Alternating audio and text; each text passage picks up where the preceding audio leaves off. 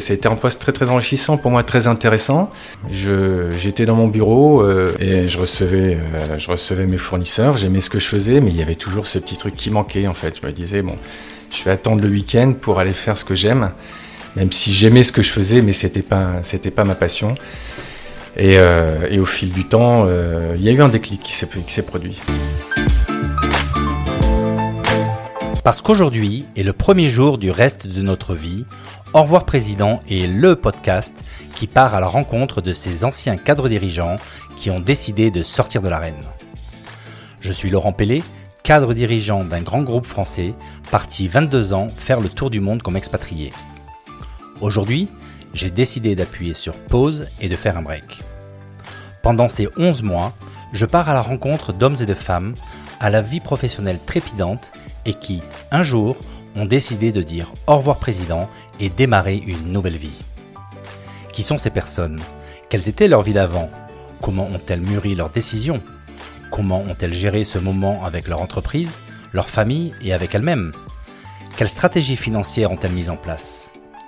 Autant de questions et beaucoup d'autres pour décortiquer ces trajectoires de vie afin d'inspirer toutes celles et ceux qui sont encore dans l'arène et veulent changer de vie. Bonjour à tous, nous nous retrouvons aujourd'hui pour un nouvel épisode de Au revoir Président avec Édouard Boyaval. Bonjour Édouard. Bonjour Laurent. Alors merci beaucoup euh, d'être ici aujourd'hui euh, dans les locaux de la Tom 4 Factory avec moi pour cet enregistrement, car euh, arriver à te, à te, rencontrer et pouvoir te parler pendant, pendant quelques heures n'est pas chose facile car tu es souvent dans les airs. Je n'en dis pas plus, je veux pas spoiler ta présentation. Et donc aujourd'hui, on va avoir le plaisir de de faire euh, cet épisode que j'attends énormément pour la raison que je vais expliquer. Et en fait, euh, ceux, qui ont écouté l'épisode avec François Monville euh, savent, déjà un peu qui est Edouard, parce que fait, dans cet épisode que je vous invite à écouter d'ailleurs, ou à réécouter, François parle, parle de Edouard. Et c'est à ce moment-là bah, qu'on s'est dit, bah, bien sûr, c'est tout à fait un profil qui est au revoir présidentiable. Et donc euh, voilà, ça a mis un petit peu de temps pour euh, pour t'avoir ici en face de moi, mais c'était vraiment un très grand euh, très grande joie et j'ai vraiment très hâte de faire cet épisode car j'ai envie d'être inspiré comme nombreux de nos auditeurs qui, qui, qui nous écoutent et qui régulièrement me disent que vraiment ces, ces, podcasts leur font du bien. Donc Edouard, je te laisse te présenter sur qui tu es aujourd'hui. Eh bien, merci euh, déjà de m'inviter. Hein. Merci pour toutes ces louanges. Et euh, bah voilà, donc je m'appelle Édouard Boyaval. Euh, j'ai 49 ans. Je suis marié avec Valérie depuis 25 ans. J'ai quatre enfants Augustin, Céleste, Flore et Charles. Toutes 4, 24, 22, 18 et 15. Euh, comment me présenter? Bah, Je suis pilote de ligne chez Air France, euh, j'adore mon métier, je suis passionné d'aviation. Effectivement, j'ai une reconversion, un déclic dont je vais te parler tout à l'heure. D'accord, voilà. Donc euh, effectivement, euh, bon, c'est un profil qu'on trouve pas tous les jours, surtout euh, quelqu'un qui n'a pas été pilote toute sa vie, donc dont ce n'était pas la carrière toute sa vie. Donc il y a une vie d'avant. Alors elle est difficile à trouver. Je suis allé sur LinkedIn comme je fais d'habitude pour essayer d'avoir un peu le, parcours, et donc je n'ai pas trouvé grand chose. Donc tu vas peut-être nous expliquer aussi la, raison, cette raison pour laquelle justement on trouve pas grand chose sur ta vie d'avant, et si tu es d'accord de, de quand même la partager pour que moi et nos auditeurs on puisse, on puisse avoir une idée de, de ce qui s'est passé euh, au moment de, ta carrière d'avant euh, pour faire ce choix en fait qui est celui de ta profession d'aujourd'hui. Avec plaisir, Laurent. Euh, bah, écoute, brièvement pour retracer un peu mon parcours. je suis issu du nord de la France. j'ai fait tout mon parcours dans une même école à Marc-en-Barœul. Ensuite, j'ai fait une école de commerce à Lille qui s'appelle l'EDEC Business. Euh, je me suis laissé guider un peu par la vie. Euh, j'ai fait des stages en école de formation, enfin en école de commerce. J'ai fini par faire une coopération au service national en entreprise euh, pour un grand groupe de distribution, en Thaïlande notamment. Et j'avais quand même ces, petites passions là qui, qui, me titillaient depuis ma tendre enfance. Alors ça peut paraître banal, comme on dit, on aime l'aviation, euh, on est dans les bouquins, mais je, ne faisais que ça, moi. J'étais dans, ces fameux Pépé Bonington, Tanguy la Verdure, j'avais un aéroclub qui était à côté de chez moi. Et puis, euh, ça me titillait. Et comme tout le monde, on se dit, bah tiens, c'est un hobby, c'est quelque chose qui est à côté parce que euh, on n'a personne dans l'aéronautique autour de soi, dans l'aviation. Euh, J'étais issu d'une famille de, de, médecins, de kinés, euh, de, de professions paramédicales, donc on est porté. Je, je, je, je, continue, je fais ma vie, je pars euh, faire ma coopération, je fais un stage, je suis embauché dans ce grand groupe de, de distribution. Je démarre au niveau de base, hein, j'évolue, je fais tous les postes les uns après les autres, euh, je deviens euh, directeur de centre, directeur de, de centrale d'achat. Pendant, ça dure à peu près une dizaine d'années.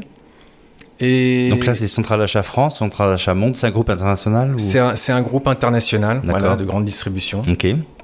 Et je me suis retrouvé effectivement à la fin de cette carrière en passant par tous les postes, euh, directeur des achats euh, France, Europe. Voilà. D'accord. Et ça, c'est vers l'âge de, de... Enfin, quel âge? Je devais avoir 27 ans. Ouais. Ah oui, donc, donc une, une, une, carrière, une progression très rapide. très okay. rapide sur ce groupe. Ça se passait très très bien. J'ai évolué très vite. J'avais une, une, expérience à l'international en plus qui était, qui était valorisée. Euh, donc euh, c'était un poste très très enrichissant pour moi, très intéressant. Mais il y avait quelque chose qui manquait. J'étais dans mon bureau euh, en région parisienne, à Viroflay, euh, pour ne pas citer le siège social de, de cette entreprise. Et euh, je regardais par ma fenêtre régulièrement les avions décoller de Saint-Cyr-l'École, où j'étais moi-même pilote privé là-bas, j'étais instructeur aussi. Et je recevais, euh, je recevais mes fournisseurs, j'aimais ce que je faisais, mais il y avait toujours ce petit truc qui manquait en fait. Je me disais, bon, je vais attendre le week-end pour aller faire ce que j'aime, même si j'aimais ce que je faisais, mais c'était pas, c'était pas ma passion. Et, euh, et, au fil du temps, euh, il y a eu un déclic qui s'est produit. Alors, mm. dis-moi en plus, que, quel était ce déclic, à quel moment et comment tu l'as comment tu l'as vécu? Alors, ce déclic, euh, bon, il y a des événements personnels euh, qui te montrent en fait que tu n'as qu'une vie, tu perds un proche, des choses comme ça. Donc là, tu te dis, euh, ça, ça, te marque. Tu te dis, tu qu'une vie en fait. Et, et cette vie, ne faut pas passer à côté. Euh, ça, fait, des millions d'années que cette, des milliards d'années que cette planète existe. Toi, on va t'offrir 80, une centaine d'années sur cette planète il faut que tu, il faut que tu réfléchisses vraiment à ce que tu veux faire. Euh, et si tu as déjà réfléchi et si tu as déjà compris, il faut que tu le fasses. Comme disait Saint-Exupéry, euh, fais de ta vie un rêve et de ton rêve une réalité et on passe à côté de quelque chose et on entend trop de gens se dire à 70 ans j'aurais aimé faire ça, j'aurais voulu faire ça, mais je, quoi que, et mmh. on se trouve des excuses et on le fait jamais.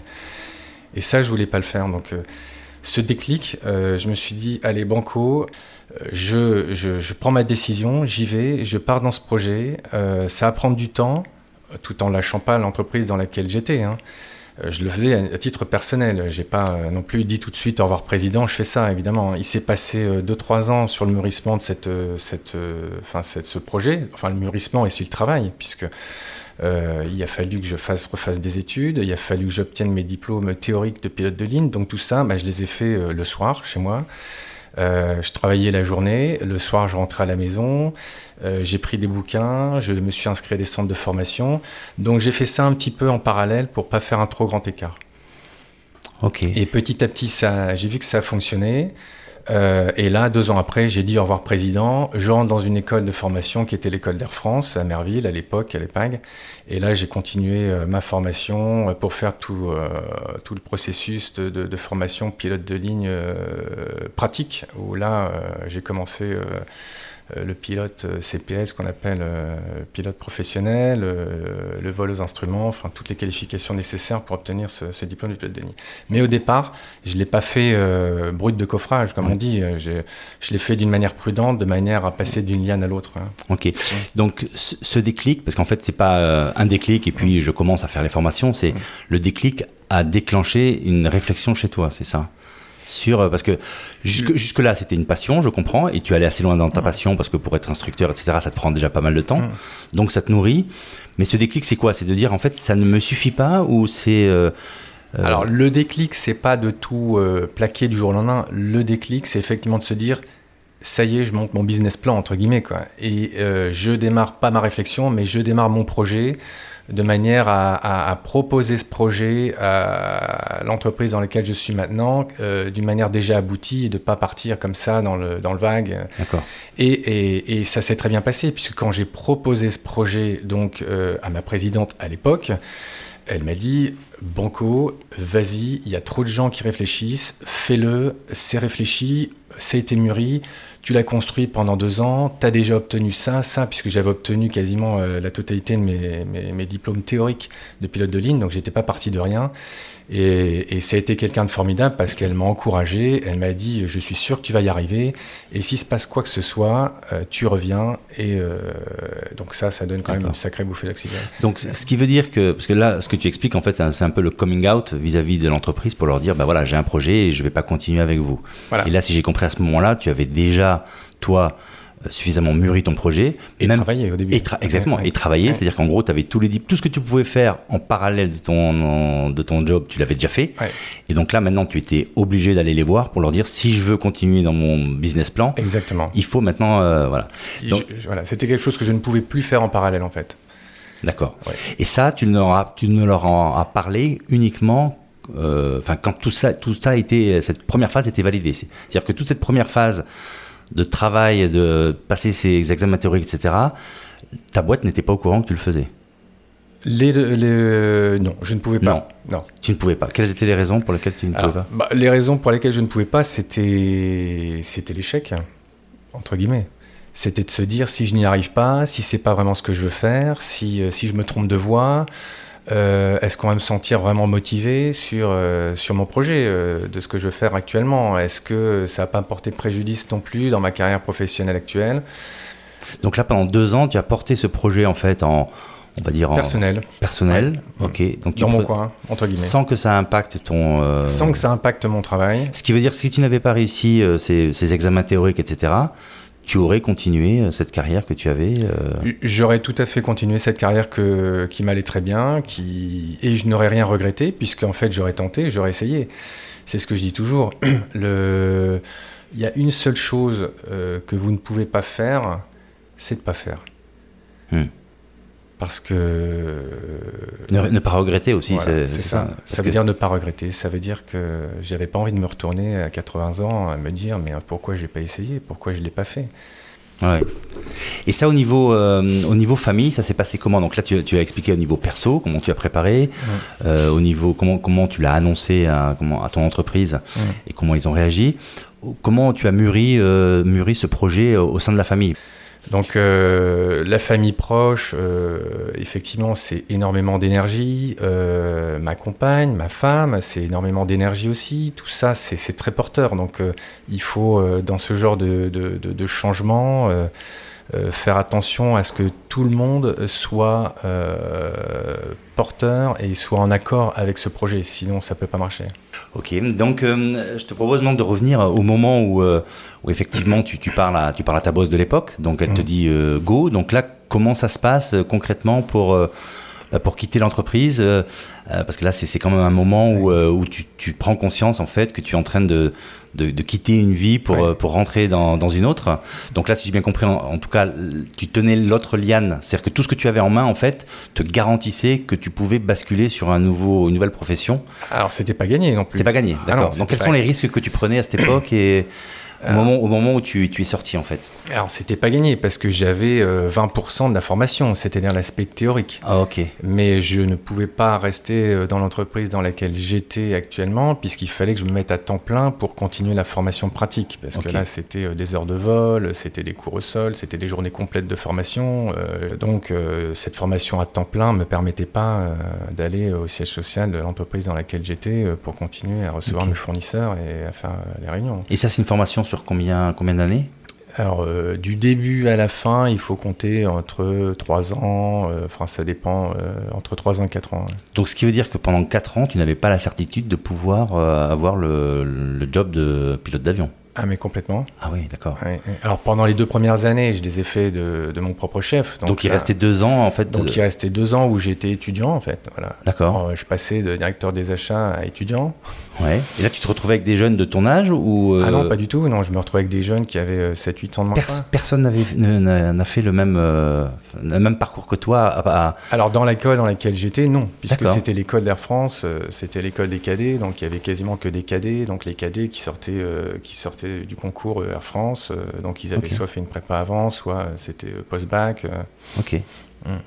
Et c'est intéressant. Et donc, du coup, pendant ces, ces deux années, donc c'est vie d'étudiant. Donc là, comment ça se passe? Parce que quand on a bah, une profession au niveau où tu étais, avec un certain niveau de revenus, statut, etc., tout d'un coup, tu te retrouves étudiant. Ah. Comment, comment on vit? Alors, c'est ta passion, donc j'imagine bien, mais tout le reste, en fait. Oui, oui, oui, tout à fait. Ce que je disais, prudence. Hein, on ne fait pas les choses comme ça du jour au lendemain, sans réfléchir, sans anticiper, sans prévoir. Donc euh, pendant ces deux ans où j'étais en parallèle sur cette formation théorique et le fait d'avoir encore mon poste, je réfléchissais justement comment je vais faire, euh, parce qu'il y a un moment donné, il faut, faut, faire, euh, faut remplir le frigo, hein, comme on dit. Hein. bon, et, pour ça, on est dans un pays, un beau pays aussi, qui aide pas mal. donc, quand on est dans des grands groupes, ben, on a la chance aussi de pouvoir profiter de, de, de certains ce qu'on appelle des congés de formation individuels. Donc j'ai eu la chance d'avoir à l'époque un, fonds GESIF, hein, ce qu'on appelle un congé euh, de formation individuelle. Je me suis battu un peu pour l'avoir et puis euh, finalement ça a fonctionné. Donc donc c'est un système qui te permet de continuer à avoir des revenus pendant que tu te formes C'est un système qui, qui continue de qui te permet d'avoir des revenus donc euh, qui t'assure, si je me souviens bien, à peu près 70% de ton salaire et qui te paye à peu près 20 euh, à 30% de ta formation. Tu as une corde de rappel, c'est-à-dire que si jamais ta formation se solde par un échec, comme ça aurait pu être le cas, est-ce que tu avais une garantie de pouvoir reprendre euh, Exactement. D'accord, ah oui. Donc voilà, ce système te permet de partir pour une formation. Alors le système a été inventé par les organismes, par l'État de manière justement à, proposer et à insuffler euh, ce genre de reconversion pour pouvoir libérer un poste. Et finalement, euh, ça a été une réussite dans mon cas, puisque j'ai libéré un poste pour le donner à quelqu'un d'autre qui cherchait, et puis moi j'en ai créé un autre qui était le mien. D'accord. Donc ça a fonctionné. Donc là, tes deux ans euh, donc, de ta formation de 4 ans, donc les deux ans en parallèle et les deux ans dédiés 100%. Diplôme reçu, validé en, à quel âge pour toi? Alors, diplôme reçu, validé, j'avais une petite trentaine d'années. Trentaine d'années. ok. Donc ce diplôme en poche, ça veut dire quoi? Ça veut dire que tu peux te faire embaucher par une compagnie aérienne et faire du voler sur euh, quel type de Ça veut dire que tu peux te faire embaucher par une compagnie aérienne, tout à fait. Mais le problème des compagnies aériennes, c'est que euh, ils demandent de l'expérience pour t'embaucher, ah. à moins de rentrer dans, les, dans, les, grandes majors euh, en étant cadet directement. Et donc c'est un peu le chat qui se mord la queue parce que euh, tu te présentes, tu n'as pas l'expérience, on te dit mais revenez quand vous aurez l'expérience, mais si je veux l'expérience, il faut que je commence. Donc euh, voilà. Et puis en fait, euh, c'est le plus difficile, comme je le disais, c'est pas forcément de faire la formation, c'est de trouver derrière le créneau qui va bien, parce que l'aéronautique, c'est des périodes de croissance, c'est des périodes de décroissance, c'est des périodes de croissance. On a vu tous les 7 mmh, ans, on a une crise. Quand c'est pas la crise bancaire, c'est le virus. Et, là, euh, quand, tu te, quand tu postules pour, des, pour des postes, euh, forcément ta candidature ben, euh, interpelle, puisqu'en fait, là, on a compris qu'il y a une grande différence d'âge par rapport aux profils similaires qui sortent avec cette formation. Donc là, quelle est la réaction des, des, compagnies, des gens que tu rencontres dans le, dans le cadre de cette recherche de, de, de poste C'est un avantage d'avoir eu une vie d'avant et d'avoir cet âge-là, ou au contraire, ça, ça dessert? Alors à l'époque, pas du tout. C'est-à-dire pas du tout bah, Pas du tout, parce que le monde évolue, la société évolue, maintenant ça, ça l'est. C'est-à-dire pas du, pas du tout un avantage C'est pas... Pas, du tout un avantage. Ah, pas du tout un avantage. C'est pas du tout un avantage. C'est pas du tout un avantage, c'est pas compris. Euh, j'ai cru euh, à l'époque comprendre qu'effectivement euh, tu faisais des études, fallait tout savoir à l'âge de 18 ans, ce que tu voulais faire.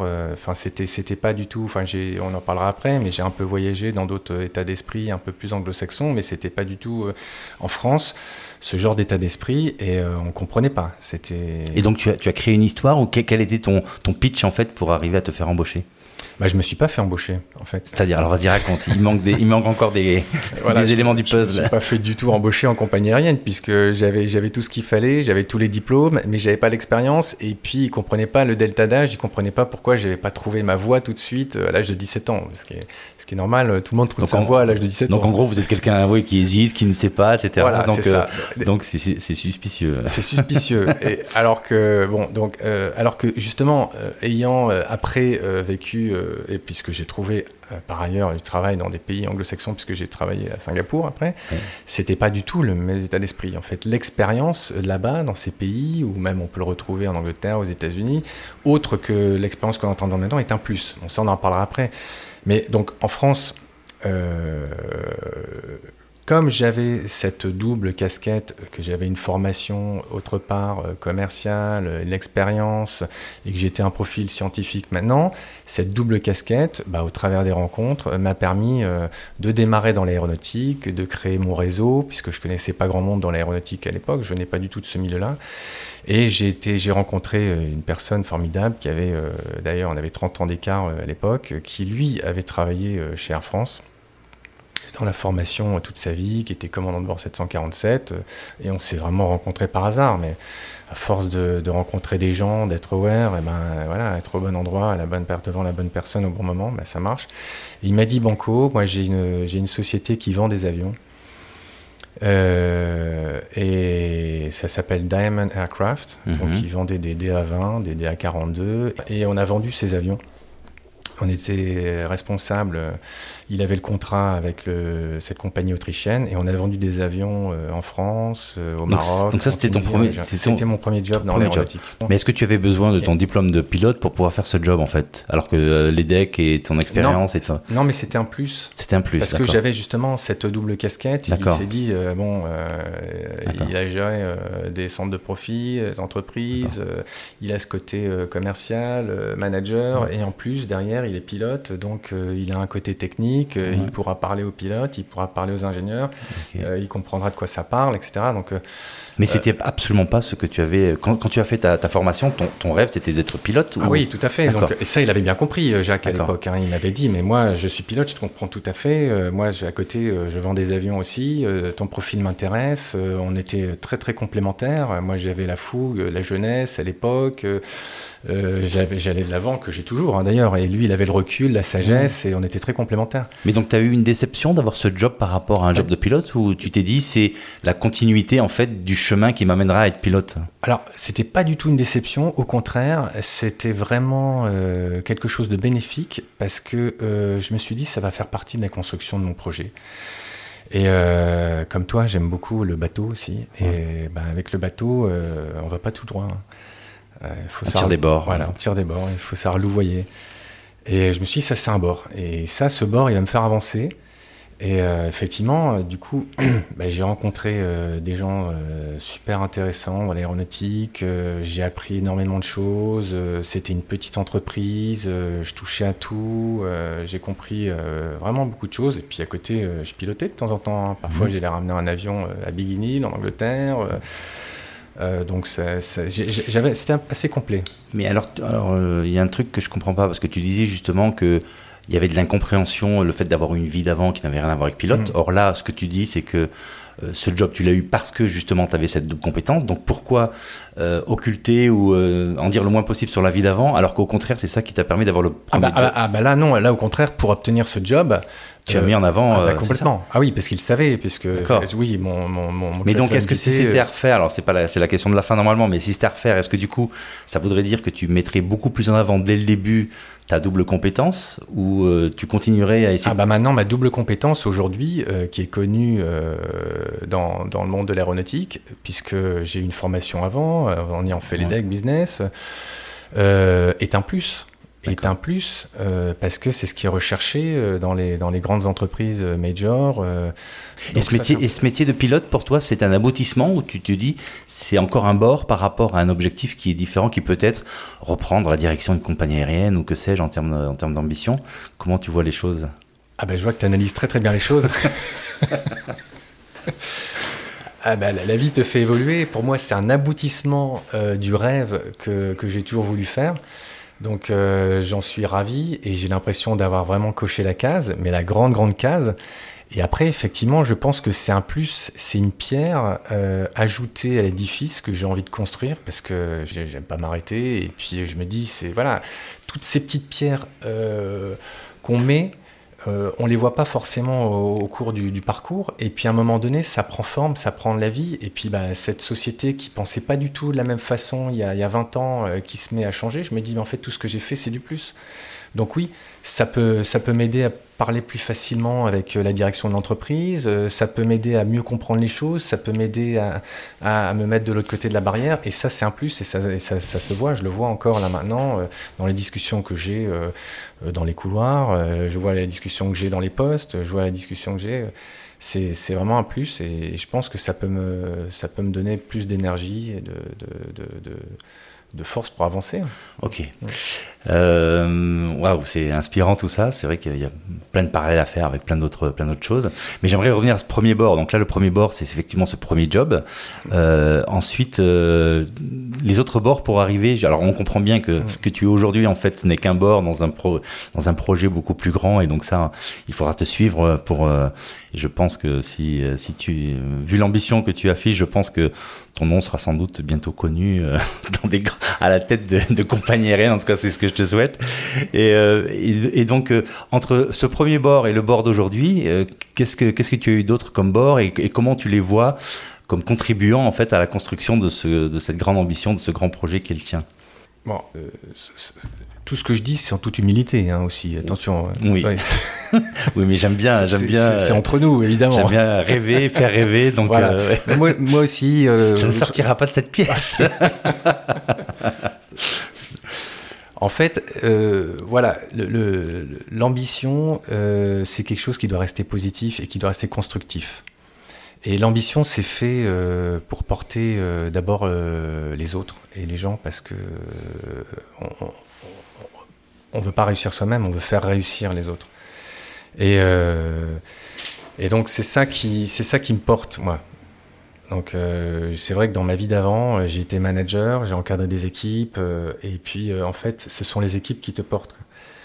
Donc moi, ce métier, ce que dans cette vie, c'est que je, mets, je remplis des cases, je, je, je fais ce qui, ce, que ce qui me plaît, j'essaie de le faire bien, sans, sans, en, aidant les autres aussi, sans chercher à, à m'aider moi-même.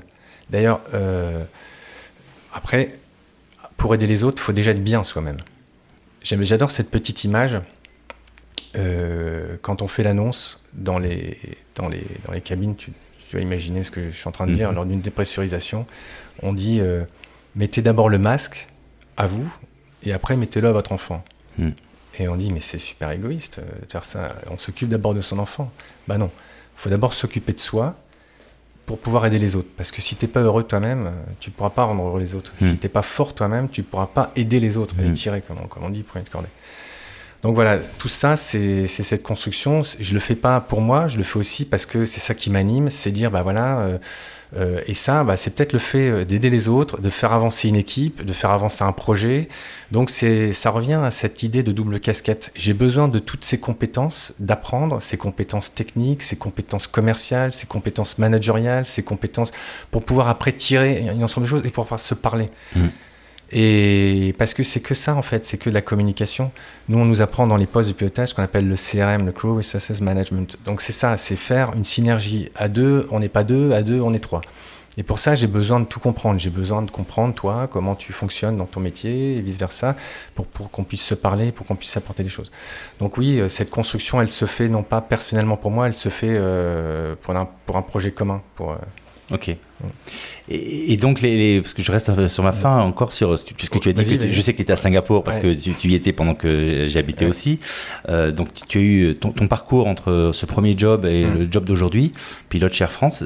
Quel est-il en fait? Qu'est-ce que tu as eu d'autre comme ah euh, Alors, euh, donc j'ai commencé chez Diamond Aircraft. Oui. Donc, j'ai vendu des avions. Euh, j'avais ma petite équipe que je gérais. Et après, à force de rencontrer euh, des gens qui m'achetaient des avions, euh, on a décidé de monter une petite compagnie d'aviation d'affaires. D'accord. Voilà. Donc là, tu étais patron d'entreprise, tu étais voilà. cofondateur Voilà, cofondateur. Oui. Et j'étais actionnaire de la boîte. Et on avait deux avions basés à Lille, un au Bourget et un à Lyon. Oui. Donc c'était les DA42. Oui. Et on faisait du point à point. En fait, euh, l'idée, c'était de faire de l'aviation euh, low cost d'affaires. Donc, euh, on vendait des billets d'avion en transport public sur bimoteur.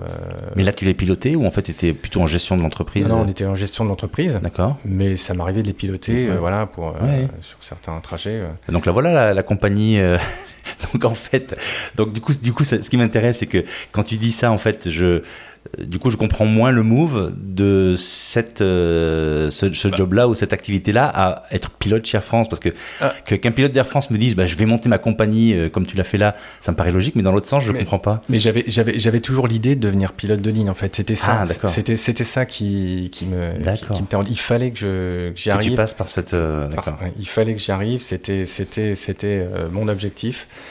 Et, là, qu'est-ce qui, est, qu'est-ce qui est motivant Désolé de ces questions, mais moi-même, en fait, je m'identifie pas mal à toi parce que quand j'étais gamin, en mm. fait, moi, je euh, rêvais, voler était mon rêve. Alors, je n'ai fait que du parapente, mais j'ai essayé de passer les examens pour être pilote de chasse. Mais pareil, poste euh, après, euh, après une prépa. J'ai échoué euh, par manque d'esprit militaire, donc euh, j'ai dû enterrer rapidement ça. Donc c'est vrai que voir quelqu'un qui est parti avec le même point de départ que moi, c'est-à-dire du business, euh, une carrière corporate, et qui finalement est arrivé là où moi petit j'ai rêvé d'être, du coup, j'ai plein de questions et bon, alors je ne vais pas m'y mettre maintenant. Là, je pense que tu me déconseilleras de le faire à 53 ans, mais ça m'intéresse beaucoup de, de, comprendre un peu tout ce qu'on peut avoir dans, dans, dans, sa tête quand justement on a fait le parcours qu'elle tient. Donc, je pose peut-être des questions plus, plus, plus, plus précise que, que, je peux le faire avec d'autres invités. Donc, euh, euh, donc, donc oui, donc qu'est-ce, qu'un métier de pilote de ligne en fait euh, t'apporte de plus que ce que tu as fait là? C'est la grosseur de l'avion, c'est la taille de l'avion ou tu vois ce que je veux dire? C'est en fait pilote de ligne. Pourquoi? Après après ce que tu as fait, parce que tu pilotais des avions, tu as créé une compagnie aérienne, donc en fait pilote de ligne, pourquoi faire? Pourquoi en fait? En, fait, tout ce que j'ai fait au départ, euh, c'était mon objectif, c'était devenir pilote de ligne. C'est arrivé par hasard cette, cette double casquette de, de, de, vendre des avions et de, gérer cette petite compagnie d'aviation d'affaires. Mais pour moi, ça avait du sens plus tard. Je me disais, cette expérience que j'ai, c'est une expérience qui va me servir plus tard. Je ne sais pas l'expliquer pourquoi, mais c'était la vie qui me prenait, euh, tout en gardant cette idée de devenir pilote de ligne. Euh, parce que ça correspondait pile poil à ce que j'étais et à ce que je suis. C'est-à-dire, euh, c'est ce que j'apprends à mes enfants aussi, c'est d'apprendre à se connaître, connais-toi toi-même. Euh, ça complétait, ça cochait toutes les cases de mon profil. L'esprit technique, l'esprit rigueur, l'esprit non routinier, euh, l'esprit euh, de, de, de, responsabilité, euh, managériale aussi, parce que quand on est à l'avant, il faut qu'on gère une équipe, l'esprit d'anticipation, et, toutes, ces, toutes, ces, toutes ces caractéristiques d'honnêteté intellectuelle, d'échange, tout ça, toutes ces, toutes ces caractéristiques me, me plaisaient, au-delà de ce qu'on peut dire du voyage, la rencontre des gens. Euh, des destinations, euh, du prestige du métier, tout ce qu'on veut, ça, ça c'est ce prendre des critères banals. Par contre, le, les aspects à proprement dit de, de, tes aptitudes, de tes skills, comme on peut dire, de, de ce que tu es toi, c'est difficilement explicable, mais tu sens que tu es chez toi. Mmh. Moi, je, quand je rentre dans mon poste de pilotage, je ne vais pas dire que je me transforme, je ne vais pas dire que c'est comme un artiste qui rentre en scène, mais je sens les murs. Je suis chez moi, je me mm. sens à l'aise, je fais aucun effort. Tu es à ta place. Je suis à ma place, je mm. fais pas de représentation. Mm. Euh, c'est fluide, c'est quelque chose qui est vraiment fait pour moi. Euh, je dis pas qu'à côté, d'ailleurs j'ai volé il y a peu de temps avec euh, un des responsables de, la compagnie, etc., qui me qui parlait de mon parcours et tout. Il m'a dit, euh, toi, tu vas vite t'embêter. Peut-être que oui, peut-être que non. Je m'embête pas, je suis chez moi. C'est quelque chose que je peux pas m'enlever, ça. Euh, c'est un bras, je ne vais pas m'enlever un bras, ça fait partie de moi, c'est peut-être les deux, mais peut-être qu'il faut que je complète. Donc toute cette expérience que j'ai vécue auparavant, mhm. finalement, ça a du sens et, euh, ça va me servir pour plus tard. Ça va compléter ce profil qui est le mien. Euh, et, et, tu ne sais pas pourquoi. C'est-à-dire que le next step, le prochain bord ou la destination finale, tu ne la connais pas ou tu ne la partages pas ou ou elle est floue ou... Non, elle n'est pas floue, euh, mais c'est compliqué de la partager au même titre qu'au début de cette interview où j'ai dit je peux pas trop partager par humilité, par prétention, euh, etc. Donc c'est plus ça, c'est que ça se construit petit à petit. Je sais très bien où j'ai envie d'aller, je sais très bien ce que j'ai envie de faire. Euh, mais, mais voilà, c'est donc ça, ça, a du sens. Mais j'ai rempli euh, le projet professionnel principal que je voulais faire, tout en mettant en parallèle euh, tout ce que tout ce que j'ai vécu. Bon, donc ça veut dire que si on veut connaître la suite, il faut te suivre. Donc d'où ma, ma, prochaine question où est-ce qu'on peut suivre? Puisque sur LinkedIn, il y a très peu il y a très peu d'informations. Donc si on veut suivre ton aventure, en tout cas moi je le ferai. On, on, peut on peut te suivre où? Ah, bah, je suis pas très, je suis pas très médiatique, moi. Bon, bah, si un jour tu, le, tu le deviendras, on, retient bien ton nom et puis oui, on, voilà, on tapera de temps en temps dans Google pour savoir si. Voilà, l'idée de cette interview, c'est aussi de, de, de, de, transmettre mon expérience en toute humilité aussi, puis de, donner de l'énergie aux gens. Si ça peut servir, si ça peut leur dire c'est possible, il faut y aller avec persévérance bien sûr, mais avec vigilance, avec prudence, s'organiser. il faut regarder loin, anticiper. Il faut être entouré. il faut se couper aussi de la nocivité qu'on peut recevoir de l'extérieur. Donc c'est juste toute cette énergie qui est importante pour moi de mm. transmettre. Mm. Après, euh, euh, après tout le reste, ça m'est personnel. Et puis si jamais effectivement ça évolue, bah, on aura l'occasion d'en reparler. Maintenant, euh, ça reste assez, assez un projet flou. D'accord. Ok. En tout cas, moi, c'est vrai que c'est tout ce parcours et puis de voir vraiment le ton niveau de préparation quand tu es dans un, dans un premier job, ton premier job pour aller dans un deuxième, et puis mm. comment après tu, tu, justement tu assembles toutes ces briques pour en faire quelque chose qui aujourd'hui fait déjà sens aujourd'hui, mais qui est un sous-ensemble de quelque chose de plus grand que tu entrevois déjà. Donc toujours ce coup d'avance. En tout cas, moi, c'est quelque chose qui me marque dans ton, dans ton histoire. Alors, je sais pas si c'est ta morale, puisque la morale de, de, de ton histoire, c'est toi qui vas nous la dire maintenant, parce que ça fait partie des, des, questions que je pose à tous nos invités. Mais en tout cas, moi, c'est dans, dans, cet échange qu'on a eu, c'est des choses qui m'ont marqué. Donc, la morale de ton histoire, Edouard bah, la morale de, de, de mon histoire, euh, c'est que ce qui est important euh, euh, dans la vie, c'est de se. Enfin, je vais me répéter, hein, mais c'est de bien se connaître et, de ne pas se mentir à soi-même, euh, de pas. de, de pas faire le boulot de quelqu'un d'autre, de pas être dans les pompes d'un autre. Avoir le bon costard. Voilà, avoir le bon costard. Mm. Et euh, alors c'est vrai que pour les interviews, etc., euh, j'ai encore beaucoup de progrès à faire. Hein. Je suis peut-être pas forcément dans le bon costard. Par contre, quand je suis aux commandes de mon avion, je suis dans le bon costard. Et, et ça, c'est hyper important parce que le, le, le, la recherche de, de, de, la gloire, entre guillemets, la recherche de la notoriété, la recherche de l'argent, c'est rien par rapport à, à tout ça. par contre, la recherche d'être en phase avec soi-même et, euh, et d'être euh, d'être soi-même et de faire, ça, c'est ça n'a pas de prix. Mm. Et, et, après, de toute, façon, le reste viendra naturellement. Tous les gens. Euh, tout le reste n'est que la conséquence. Exactement. Mm, mm. Tous les gens qui, qui, qui ont été interviewés, qui, ont, qui ont été des chanteurs, des artistes, etc., vous diront la même chose. Ils n'avaient qu'une seule idée, c'était ça. Le reste, ils s'en foutaient. Et finalement, euh, la gloire, tout ça, c'est arrivé derrière. Et ben dans n'importe quel métier, c'est pareil. Que vous fassiez boulanger, que vous fassiez euh, maçon, que vous fassiez pilote, docteur, etc. Si vous êtes dans le bon costard, c'est parfait, ça mm. marchera. Vous allez rayonner, vous allez transmettre votre énergie et les gens viendront vers vous. Donc c'est qu'une conséquence. Donc c'est ça euh, la morale de l'histoire. C'est c'est ton rêve, bah réalise-le, comme dit mm. Saint-Exupéry. Et sachant que, oui, et l'énergie puisque tu parlais de, de, citations, euh, bah, je me suis inspiré beaucoup de, mmh. gens qui me. dont Pierre-Georges Latécoère, qui m'a donné beaucoup d'énergie, qui disait euh, bah, J'ai refait tous les calculs, ce projet me paraît irréalisable, il ne me reste plus qu'une seule chose à faire, le réaliser. Voilà, ça. Donc tout ça, c'est des petits inputs euh, qui font que, bah, y a un moment donné, tu n'as pas le droit de, pas droit de pas faire, et tu as le droit qu'une seule chose, c'est d'être, d'être dans le bon costard. Ça me fait penser à une autre, je ne sais pas de qui c'est, mais ils ne savaient pas que c'était impossible, donc ils l'ont fait. Voilà, c'est ça. Et par rapport au costard, moi, il y a une chose qui me vient peut-être en complément, c'est qu'en fait, tu peux très bien à un moment donné avoir un bon costard, et puis ensuite le costard, en fait, il ne te va plus et être capable de sortir du costard pour dire et maintenant c'est un autre qu'il me faut. Et ton histoire me fait penser à ça. Et je pense que le sujet de ce podcast est ça. C'est-à-dire que à un moment donné on a pu avoir une carrière dans laquelle on se sentait très bien. Mm. et à un moment donné on sent que ça tire un peu et on est plus voilà les, coutures sont plus ajustées. Et c'est là où on se dit est-ce qu'on est-ce qu'on souffre entre guillemets en essayant de de, de, supporter ce, ce, costard qui ne va plus? Ou bien est-ce qu'on se dit non là il faut il faut l'enlever et puis il faut en mettre un autre quoi. Exactement, c'est le principe, euh, comme on disait, en navigation, il faut savoir louvoyer. Et puis, euh, euh, faut, voir loin pour avoir cet objectif, mais euh, aller tout droit, euh, parfois, c'est aller direct dans la tempête et c'est pas bon. Donc il faut savoir changer de direction, changer de costard à un moment donné pour pouvoir s'adapter, mais tout en gardant son projet. Mettre un pyjama entre deux costards. Mettre un pyjama entre deux costards, s'il faut, effectivement.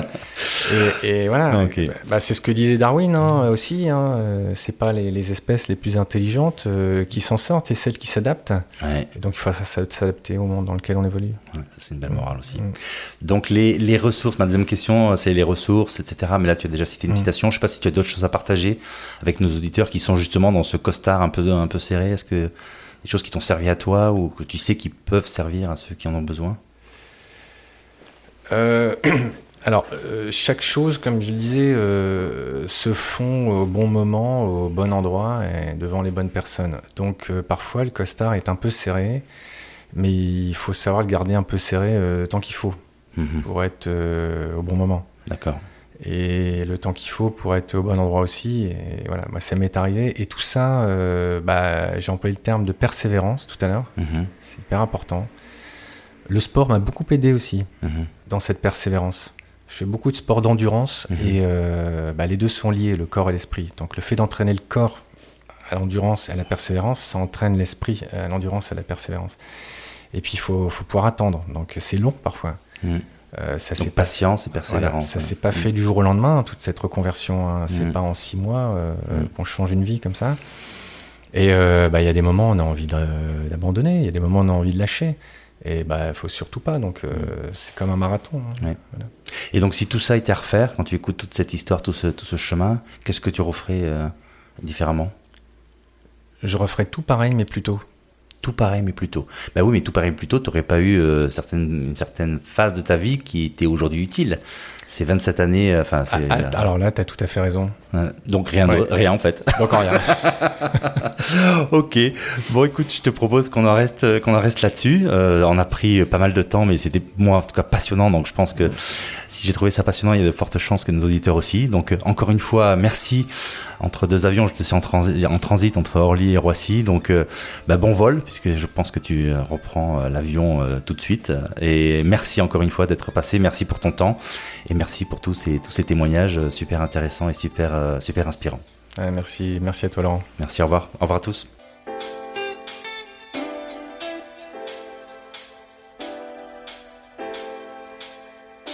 Alors voilà, j'espère que cet épisode vous a plu.